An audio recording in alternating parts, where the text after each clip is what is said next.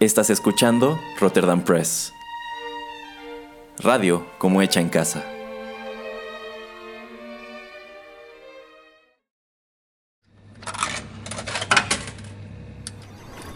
Los videojuegos han deleitado tus sentidos en la pantalla y ahora lo harán en la radio a través de su música.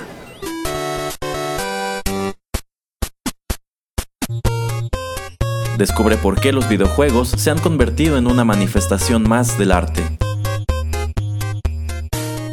Inserta una moneda y acompáñanos. Esto es 8 bits.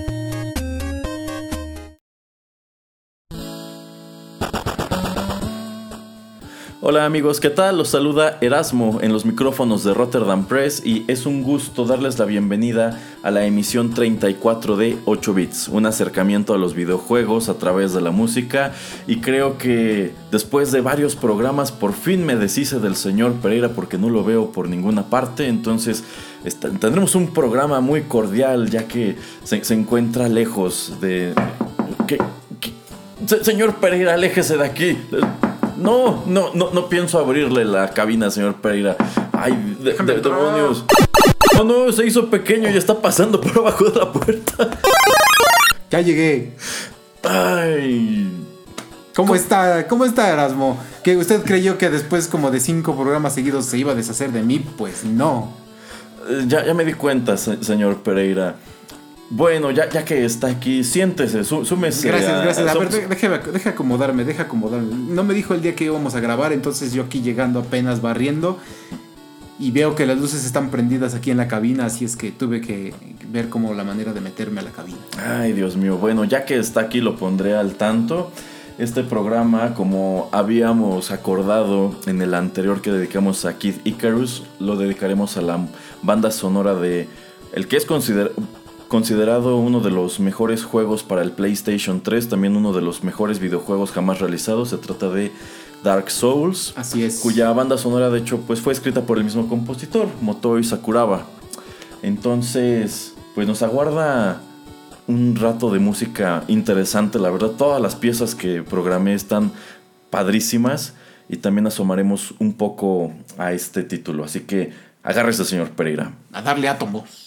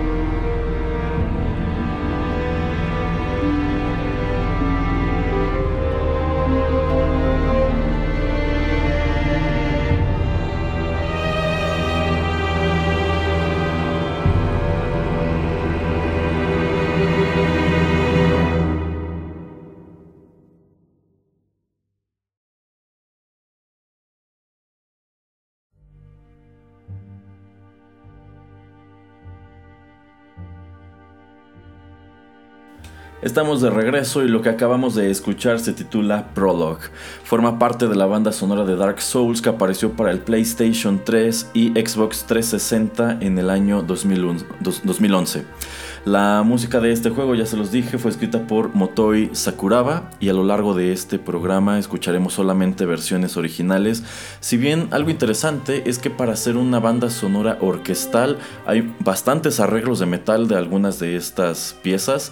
Coqueteé bastante con la idea de traer alguno de ellos, pero creo que si nos apegamos al material de origen estaremos a salvo, por así decirlo. Es que la música, bueno, nada más creo vamos a traer música del primer juego, pero toda la trilogía es, es muy, mm, o sea, es, es toda es orquestral, pero bastante buena. O sea, cada pieza que se puede escuchar a través de estos juegos está muy bien realizada. Entonces a mí es de las cosas que más me gustan y de las cosas que menos pueden frustrar a un jugador cuando está adentro, eh, inmerso en, el gameplay, es escuchar la música.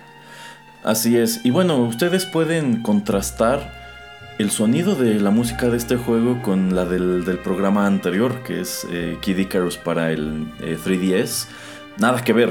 Cuesta trabajo creer que se trata de, la misma persona, pero pues sí, comparten al, al compositor.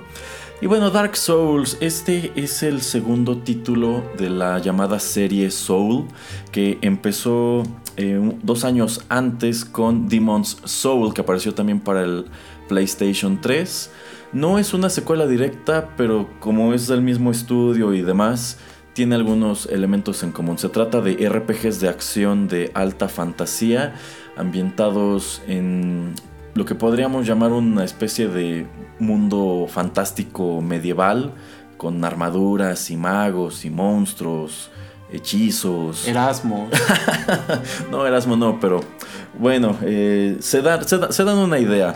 Esta es una serie que se compara a menudo con la de Elder Scrolls, cuyo título más famoso es sin duda Skyrim. Y hasta Bloodborne, ¿eh? ¿eh? Bloodborne, de hecho Bloodborne creo que está emparentado de cierto modo también con Dark Souls, pero no, no tengo el dato exacto. Eh, Yo tengo otros datos. Usted tiene otros datos. y pues sí, la música de este juego está, está padrísima. Yo creo que es de sus aspectos más llamativos. Eh, aunado al hecho de que el juego también es célebre por su nivel de dificultad. Demon's Soul era difícil y los tres juegos de la serie Dark Souls también son muy difíciles y cada uno se pone peor que el anterior según lo que he investigado. Sí, sí, sí, sí, eh, totalmente de acuerdo. De hecho, eh, el último juego, el, el 3, simplemente el tutorial ya es casi casi enfrentarte a un, a un jefe y ahora sí que aprendes o dejas ahí el mismo juego y es el tutorial, ¿eh? entonces mucha gente se quejaba de esto, de que no puedo ni pasar del maldito tutorial, o sea, no puedo, eh, no hay manera de acabar este juego. Y no tiene otro nivel de dificultad, solamente hay un nivel de dificultad. Que es muy difícil. Yo recuerdo que cuando lanzaron eh, Demon's Soul y posteriormente este Dark Souls, a los jugadores, bueno, ya ves que puedes tener tu perfil de PlayStation, ¿no? Y allí puedes como poner algunos logros que has obtenido. Bueno, pues para quienes jugaban estos títulos era bastante común presumir las cosas que lograban desbloquear de ellos porque pues quería decir que le habían dedicado mucho tiempo o eran bastante hábiles. Sí. Que otro dato curioso es que si ustedes buscan gameplays, la verdad no se ve tan difícil. Pero, pero, lo es. Pero, pero sí, pero lo es. En fin, este. Como... Es como, perdón, además es como si vieras eh, de algunos de los juegos que hablamos antes de Battletoads. Tal vez tú ves a alguien jugarlo, pero ahí dices, ay, es que está bien fácil. Pero como ya lo jugaste, sabes que no es el caso. No, no, no. Incluso creo que lo mencionamos en aquel entonces, que hay quienes lo hacen ver muy sencillo con sus speedruns y todo esto. Pues sí, lo mismo sucede con, con Dark Souls. Y como ya lo señaló el señor Pereira, este es un juego que está muy, mm, digamos, basado en boss fights, que son como los puntos álgidos del, del, juego. Y lo que escucharemos a continuación se desprende precisamente de una de las batallas con los jefes.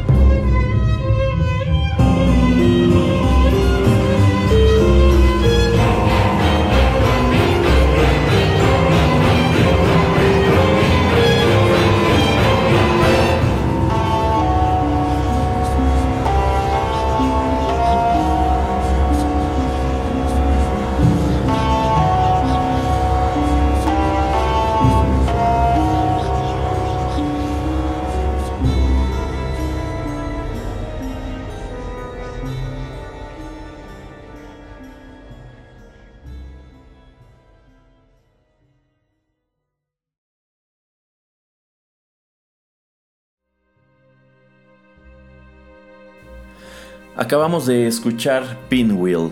Este es uno de los jefes que aparecen en la primera entrega de Dark Souls. Algo que creo olvidé mencionar es que escucharemos únicamente música del primer juego. Originalmente yo deseaba traer como que surtido rico de los tres, pero luego de estudiar un poquito más, luego de ponerme a ver videos y escarbar en la historia de, de este título, decidí enfocarnos nada más en el primero que, híjole, tiene muchísimo que, ofrecer, tiene una historia muy padre, personajes muy entrañables. Es, un juego muy bien hecho. O sea, con lo poco que he escuchado y visto del mismo, se me antoja muchísimo. Además, así tiene otros dos episodios ya hechos de, 8 bits. con, la música del 2 y el 3. Sí, bueno, pues de hecho Motoi Sakuraba ha escrito la música de todos estos títulos. Creo que en el tercero ya le ayuda a alguien, no tengo el dato exactamente, pero vale mucho la pena. Pueden incluso escuchar la banda sonora del tercer juego en Spotify, allí está como álbum y es la única. En las otras dos no se encuentran allí, pero sí pueden encontrar bastantes covers de, de estos temas, a los cuales la neta vale la pena les echen oreja, están muy padres. Y bueno, Pinwheel, les decía, es uno de los jefes del juego y es considerado el más fácil de ellos. De hecho, si ustedes se meten a YouTube, muchos comentarios van de que, oye, el tema de Pinwheel estaba bien padre, lástima que no pude escucharlo porque le gané tan rápido. yo solamente escuché los primeros 10 segundos porque ya lo había derrotado. La verdad, no sé. Eh, no, no he jugado Dark Souls, para que les miento. Lo que he visto en YouTube se ve bastante padre. Eh, entonces, sí, se hace de estos juegos pues muy atractivos incluso si los miras desde lejos. Seguramente conocerá usted a alguien que tenga el juego o alguno de esas tres entregas y que se lo pueda prestar. Eh, seguramente sí, señor Pereira. Tiene usted razón, quizá algún día podría pedirlo prestado. Muy bien, qué, bueno, hágalo, se lo recomiendo, se lo recomiendo bastante. Bueno, tomaré en cuenta su consejo, por ahora vamos con más música.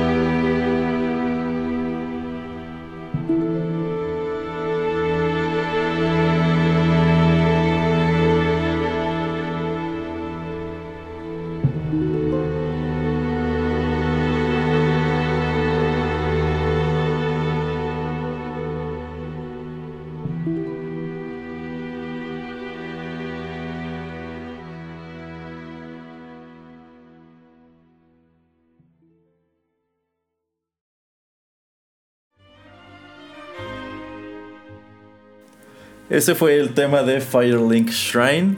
Este lugar es algo así como mm, el main hub o la base central de este juego, de donde tú puedes aventurarte al resto de las misiones en tu búsqueda de las, de las almas que, debes recolectar a lo largo de, de, esta historia. Más o menos, digamos que es como algo parecido a The End of Time en Chrono Trigger.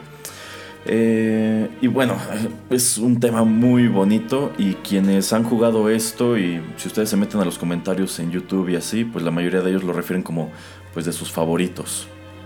A ver, Erasmo, dígame, ¿quién desarrolla este juego, por favor? Porque usted no ha hablado del desarrollador, solamente del compositor. Bueno, el desarrollador fue From Software, quienes también hicieron Demon's Souls, pero este juego fue publicado y distribuido por Namco, que bueno, también lo mencionamos hace un par de episodios en el de eh, Project X Zone. Es una empresa con una extensa trayectoria en el mundo de los videojuegos, la cual hoy día es propiedad de Bandai. Sí, como decíamos, ¿no? Que ya parece que son como casas distribuidoras más que desarrolladoras, eh, hablando de Namco. y, sí, bueno, eh, From Software es de estas empresas que desarrolladoras que pues se enfocan solamente en un juego, ¿no? En una franquicia. Digo, de mi conocimiento, hasta donde yo sé, solamente Dark Souls la el 3 es el, va a ser el último. Y ellos ya quieren como tratar de enfocarse, si, si no en, em, en lo mismo, algo un poquito diferente, una historia diferente, otro nombre diferente, tratar de, pues ahora sí que darse a, la tarea de, encontrar otra manera de, de, desarrollar, de crear algo diferente y nuevo. Así es, todos los títulos de este desarrollador se parecen bastante, son RPGs de, acción. Eh, Dark Souls tiene dos secuelas, ya lo dijo el señor Pereira, están todas ellas separadas por dos años. La segunda aparece en 2014, la tercera en 2016 y este año salió al mercado la versión remasterizada de Dark Souls el cual se puede adquirir para el Play 4, para el Xbox One y también para el Nintendo Switch. Ahí está Erasmo, entonces ya puedes conseguir el primero para, para jugarlo. Pero me compra un Nintendo Switch primero, señor este, Pereira. No, porque tienes Play 4. Pero no, no, es lo mismo, señor Pereira. O sea, yo, yo, quiero sentir la innovación que ofrece Nintendo en su poderosa consola portátil. No, no, no, pero no vamos a hablar de Nintendo esta vez. y si te compro, y si te comprara un Switch, Sería para jugar Smash Brothers o el de Legend of Zelda o el de Mario Kart, pero no, ¿para qué Dark Souls? No. Ah, bueno, está bien, señor Pereira. Jugaré Dark Souls en el PlayStation 4 porque usted lo manda. Hágalo. Ok, sí. Eh, vale, vamos con más música. Y los dos temas siguientes nos llevarán a hablar de uno de los eh, personajes más celebrados de la trama de este juego.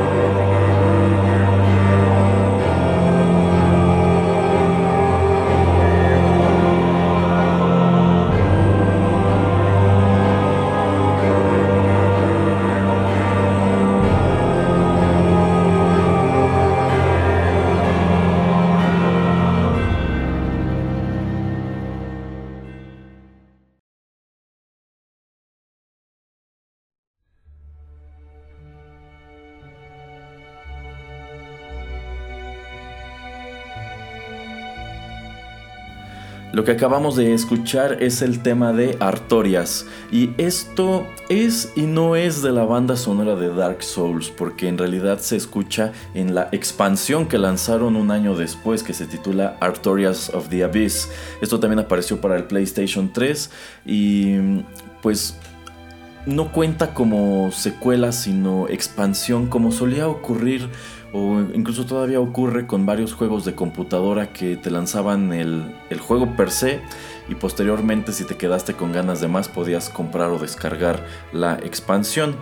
Entonces, pues sí, Artorias of the Abyss es como una gran side quest al interior de Dark Souls, pero lo interesante es que las cosas que tú haces en esta expansión en realidad sí repercuten dentro del juego original. Está medio enredado cómo funciona eso, pero es algo que a mí me llamó la atención. Mira qué interesante porque generalmente las expansiones pues son eso, terminas el juego, tienes todo tu equipo, todo ahora sí que a donde llegaste al final y, como dices es una puede ser una pequeña o grande side quest. Digo de las famosas y de las más aclamadas es la de Witcher 3. Em, que pues es casi casi todo un juego nuevo y que te lo da gratis eh, la desarrolladora lo que es eh, Project Red o algo así se llama, la, eh, quien desarrolla Witcher 3. Y es algo que ya están haciendo muchos, em, muchos desarrolladores. Simplemente es como para venderte algo extra. Y hasta Nintendo ya lo está haciendo. De hecho, con este Breath of the Wild es cuando empiezan. Y digo, es una de esas tendencias que no sé, no, no soy tan afín. Me gusta más desbloquear más que comprar. Em, pero bueno, ese es, donde, es a donde vamos. Y, me gusta el punto que haces de si cuenta o no como em, una canción del soundtrack, porque es expansión, pero no lo sé. Es, es, que es una muy buena pregunta. Sí, sí, sí, sí. Bueno, ¿quién es Artorias? Este es uno de los personajes más queridos de todo el lore de, Dark Souls, sobre todo del, del primer juego. Eh, aunque bueno, tiene sus ecos en los, en los siguientes, que de hecho Mm, si están ambientados dentro del mismo universo y aunque no son historias digamos que ocurran de manera inmediata, eh, por allí hay guiños que te hacen ver que eh, estás en el mismo lugar pero mucho tiempo después. Eh, Artorias, cuando juegas Dark Souls, te es presentado como un personaje legendario, un caballero que alguna vez se adentró al abismo para eh, salvar a una princesa, pero fracasó en su misión.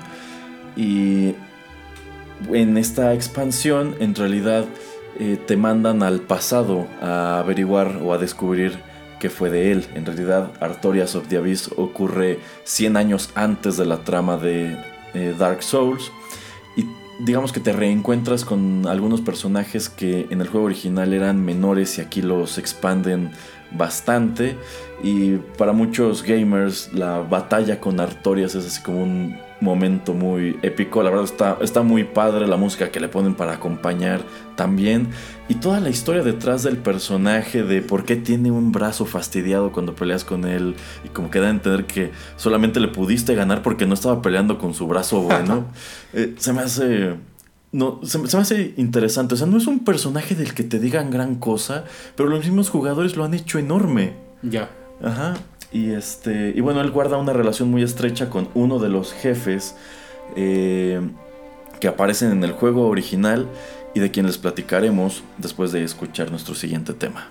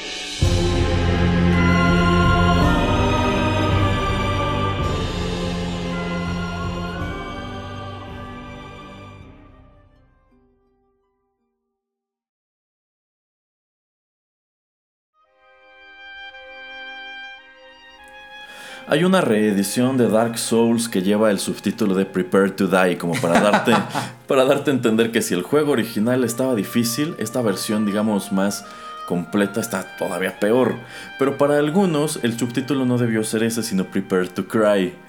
¿Por qué? Porque la historia del juego es, pues sí es como una épica, pero tiene muchos aspectos lóbregos y hasta tristes. Y de hecho la pista que recién escuchamos, que se titula Great Grey Wolf Sif, pues sí tiene como que por allí un aire muy nostálgico.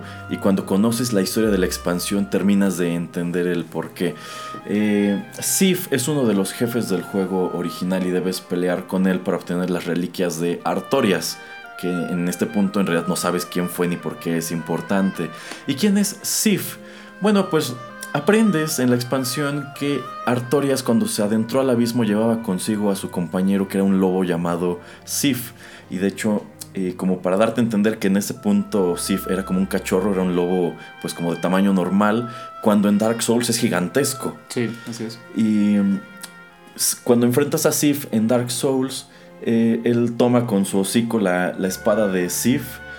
Y algo que no se cansan de señalar los gamers es que, digamos que la utiliza señalando hacia su lado izquierdo en alusión a que está tratando, está peleando como peleaba Artorias con su, cuando tenía su mano buena.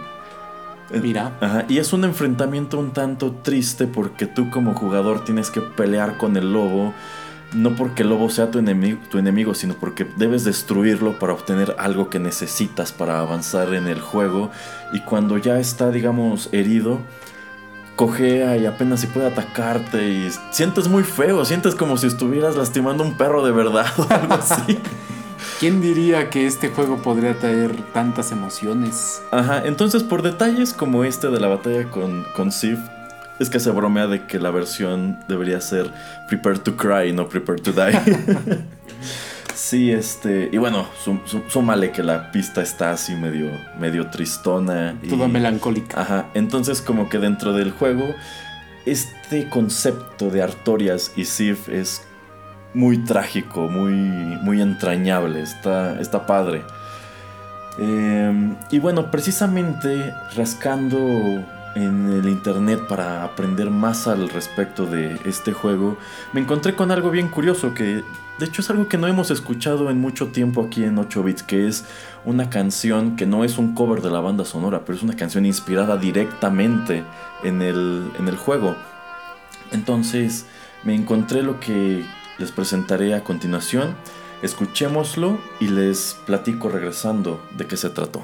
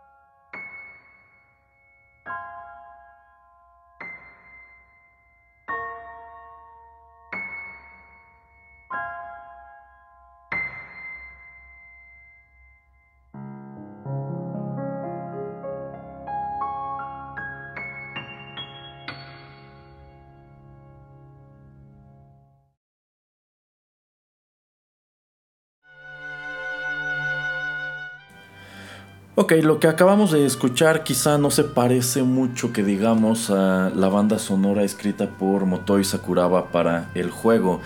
Esto se tituló Never Forget Artorias and Sif y fue escrita por un intérprete británico eh, llamado Lucas King.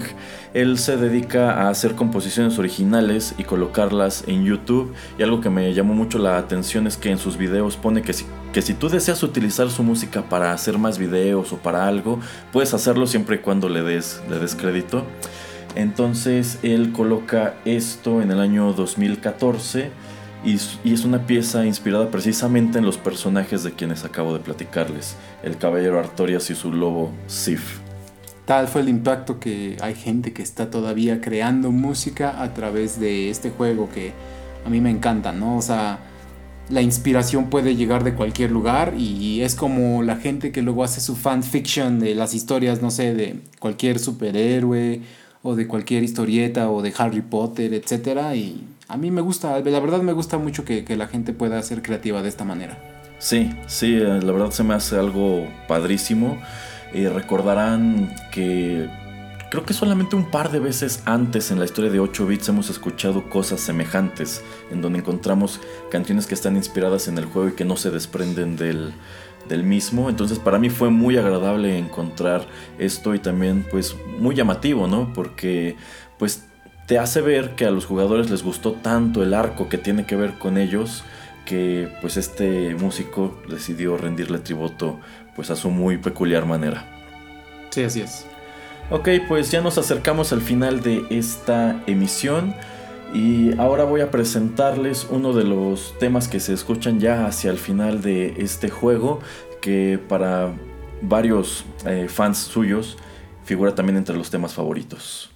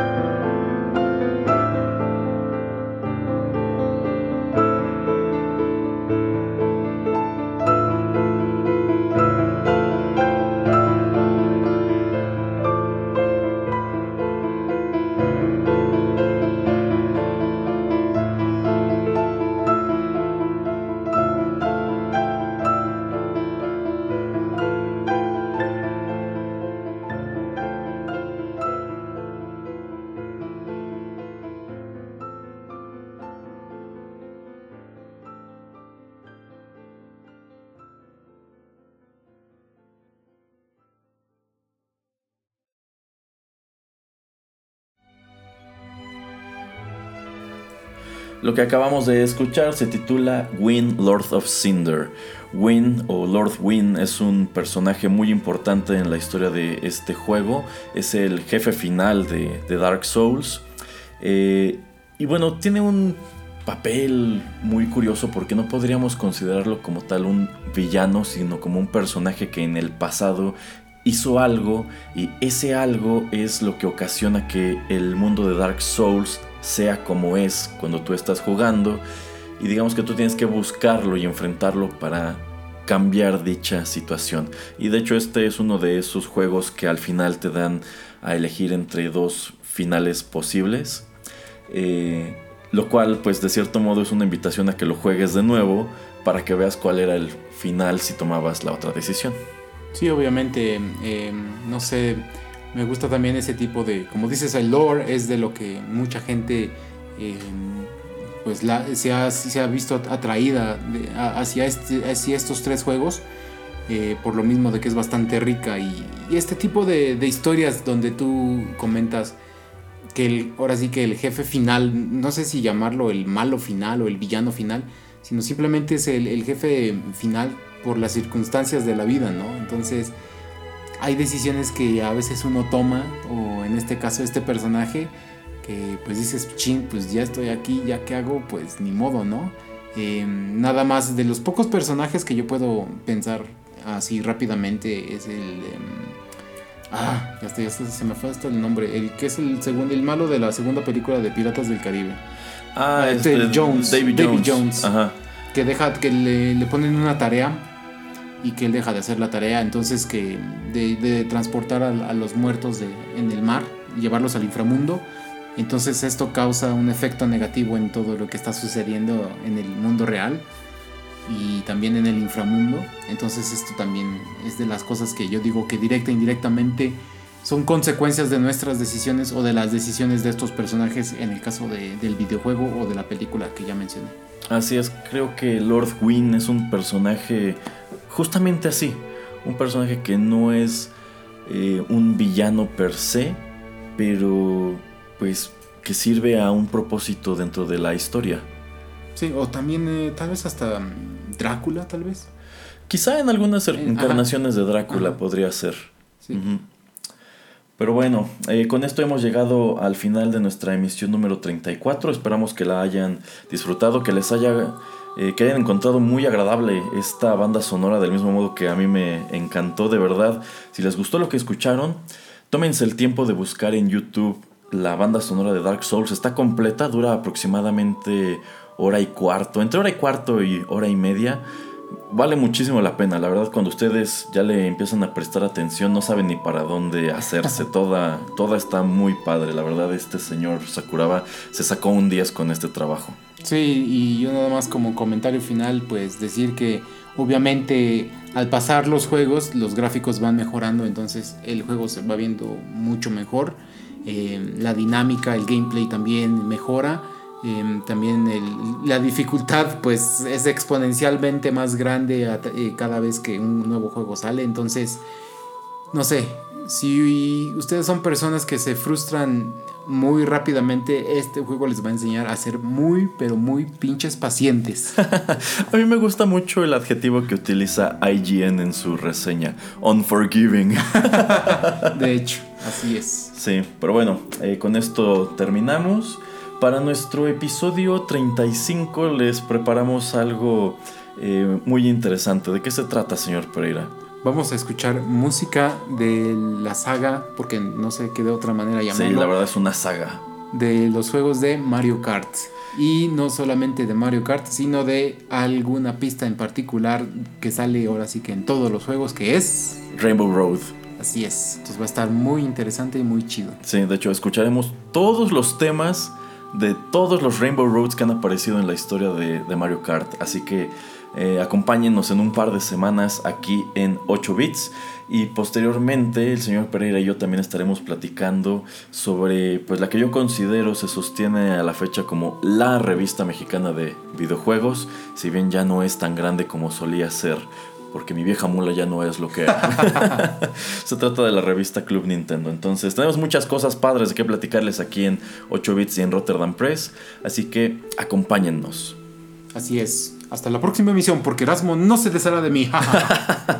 Bye.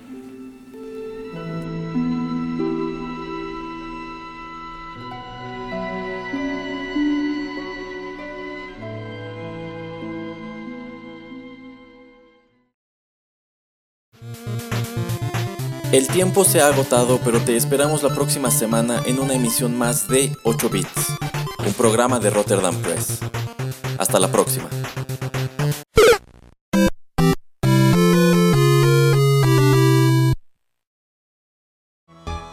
Pillaje Cibernético, revista cultural en línea. Artículos, literatura, entretenimiento, crítica y actualidad. Cultura, no censura. Ven a leernos en pillajecibernético.com y búscanos también en YouTube. Pillaje Cibernético.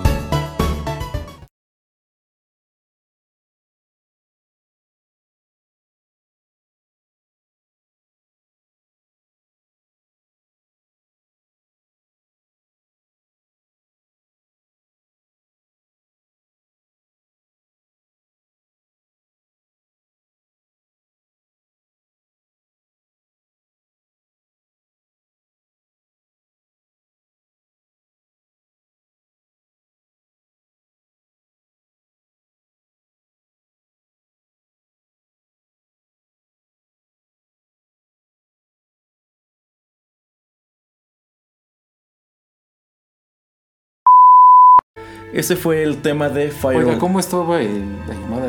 ¿Cómo- ¿Qué tal?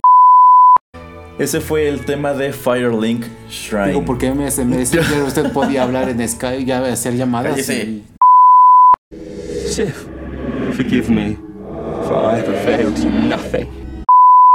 You. Is that not the soul of the man who fell on this spot? He was a dear friend. I wish to pay proper respect with that soul. Would you be willing to part with it? If thine wish is to succeed poor Artorias and challenge the spread of the dark, then thou must face Manus, father of the abyss. I still think on that creature from the abyss that preyed upon me.